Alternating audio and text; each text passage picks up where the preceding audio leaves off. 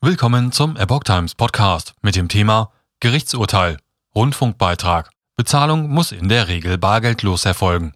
Ein Artikel von Epoch Times vom 28. April 2022. Die öffentlich-rechtlichen Rundfunkanstalten können weitgehend auf der bargeldlosen Zahlung des Rundfunkbeitrags bestehen. Nur Zahlungspflichtigen, die kein Girokonto eröffnen können, muss auch eine Barzahlung ohne Mehrkosten möglich sein wie das Bundesverwaltungsgericht in einem am Donnerstag bekanntgegebenen Urteil vom Vortag entschied. Der ausnahmslose Ausschluss der Bezahlung beim hessischen Rundfunk verstoße gegen EU-Recht und das Gleichheitsgebot. Geklagt hatten zwei Wohnungsinhaber aus dem Raum Frankfurt am Main. Den 2013 eingeführten Rundfunkbeitrag wollten sie nicht über ihr Konto bezahlen. Sie machten geltend, nach deutschem und auch nach EU-Recht seien Eurobanknoten das einzige unbeschränkte gesetzliche Zahlungsmittel. Daher müsse es möglich sein, den Rundfunkbeitrag damit zu bezahlen.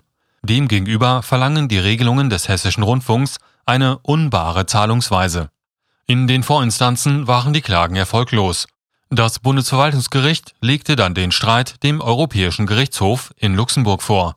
Diese betonte 2021, dass Eurobanknoten ein gesetzliches Zahlungsmittel sind, das in der Regel nicht abgelehnt werden darf.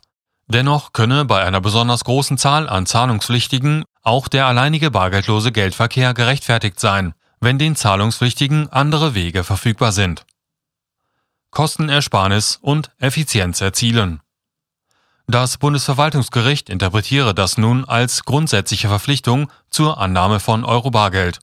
Ausnahmen seien danach aber möglich. Hier seien die Regelungen des Hessischen Rundfunks mit dem Ziel der Kostenersparnis sowie der effizienten Durchsetzung der Beitragserhebung erlassen worden.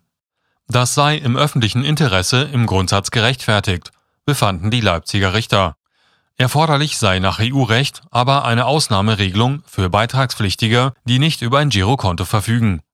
Auf die Möglichkeit der Bareinzahlung bei einem Kreditinstitut könnten diese Personen wegen der damit verbundenen erheblichen Zusatzkosten nicht verwiesen werden. Das würde auch gegen den Gleichheitssatz verstoßen. Nach dem Leipziger Urteil muss der Hessische Rundfunk nun eine solche Ausnahmeregelung schaffen. Übergangsweise könne die alte Gebührensatzung aber weiter angewandt werden, wenn der Sender solchen Beitragspflichtigen, die nachweislich weder bei privaten noch bei öffentlich-rechtlichen Kreditinstituten ein Girokonto eröffnen können, die Zahlung des Beitrags mit Bargeld ohne Zusatzkosten ermöglicht. So das Urteil. Die Klagen wies das Bundesverwaltungsgericht allerdings ab, weil beide Kläger jeweils über ein Girokonto verfügen